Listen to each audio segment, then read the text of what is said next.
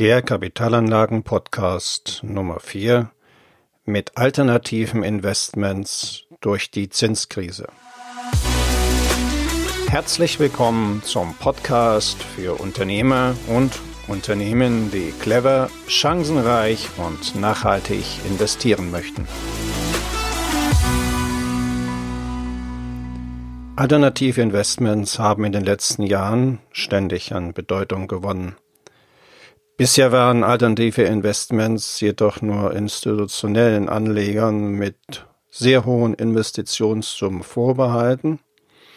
Und in diesem Podcast geht es darum, welche Möglichkeiten sich heute ergeben, in alternative Investments sein Geld anzulegen und wie damit die Zinskrise gemeistert werden kann. Price Waterhouse Coopers, PwC, also die Wirtschafts- und Unternehmensberatungsgesellschaft, prognostiziert sogar ein jährliches Wachstum von 10 Prozent in diesem Bereich.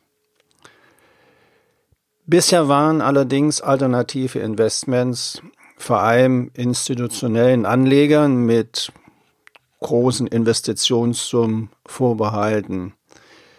Mittlerweile können auch immer mehr Kleinanleger in diese Art der Geldanlage investieren. Aber warum sollten sich Privatanleger überhaupt mit alternativen Investments beschäftigen? Seit 2014 zahlen die Banken für ihre Einlagen bei der EZB Negativzinsen. Diese Kosten haben sie an die Kunden weitergegeben, zunächst in Form von Gebühren, dann haben sie an der Guthabenzinsschraube gedreht und die Guthabenzinsen auf Null heruntergefahren. Und seit vergangenen Jahr werden, werden auch Vermögen ab einer bestimmten Größenordnung oder Einlagen ab einer bestimmten Größenordnung mit Negativzinsen belastet. Da suchen natürlich viele Bankkunden nach seriösen Lösungen, um Rendite zu erhalten politische Unsicherheiten oder Vorfälle von globaler Tragweite, wie wir es gerade mit Covid-19 erlebt haben, schlagen auf die Aktienmärkte durch. Das ständige Auf und Ab der Aktienmärkte verunsichert viele Anleger zusätzlich. Von daher macht es natürlich Sinn, das Vermögen oder sein Vermögen besser zu verteilen, es stabiler zu machen um es stärker vor möglichen Verlusten zu schützen. Und nicht zuletzt spielt natürlich auch die Renditeerwartung mit alternativen Kapitalanlagen eine Rolle. Diese liegt bei fünf bis sieben Prozent. Es stellt sich jetzt die Frage, was sind überhaupt alternative Anlagen? Wenn man dazu Anleger befragt, wird meistens oder werden meistens Investitionen in Wind- und Solarparks genannt. Alternative Anlagen sind aber weitaus umfangreicher. Sie beinhalten Investitionen zum Beispiel in Straßen- und Stromnetze oder in Abwassernetze. Dadurch werden Erträge aus der Betreibervergütung generiert.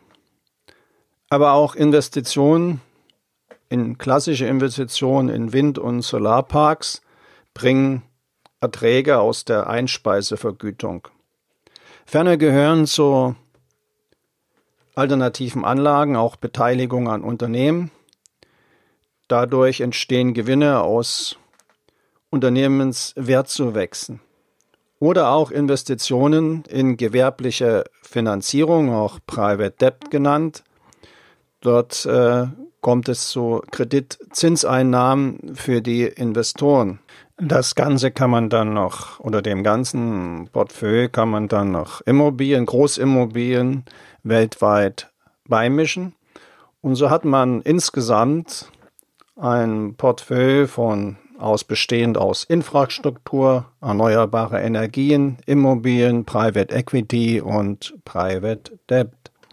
Für den einzelnen Privatinvestor besteht nun die Herausforderung darin, wenn er in alternative Investments oder in alternativen Investments sein Geld anlegen will, der so zunächst ein sehr hohes Mindestkapital benötigt, um überhaupt auf diesen Markt zu kommen. Dann ist das Kapital oder sein Geld natürlich langfristig gebunden und es bedarf auch einer, einer entsprechenden Erfahrung und eines entsprechenden Know-hows, um überhaupt auf diesem Markt erfolgreich zu sein.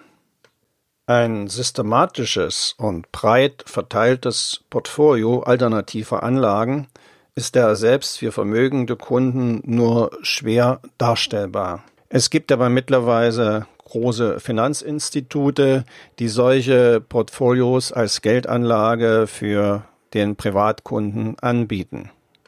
Worauf sollte man nun achten, wenn man solch eine Geldanlage ins Auge fasst? Zunächst natürlich, das ist klar, auf die Seriosität des Finanzinstitutes und was vor allen Dingen aber am wichtigsten ist, welche Erfahrung besitzt das Finanzinstitut mit Kapitalanlagen in alternativen Investments. Der Privatanleger sollte auch darauf achten, dass diese Form der Kapitalanlage nur eine Beimischung zu seinem gesamten Anlageportfolio darstellt, auch wenn die Renditeerwartungen von fünf bis sieben Prozent verlockend sind. Sein Kapital ist zudem mittel- bis langfristig gebunden, auch wenn es in den meisten Fällen unter bestimmten Bedingungen verfügbar bleibt.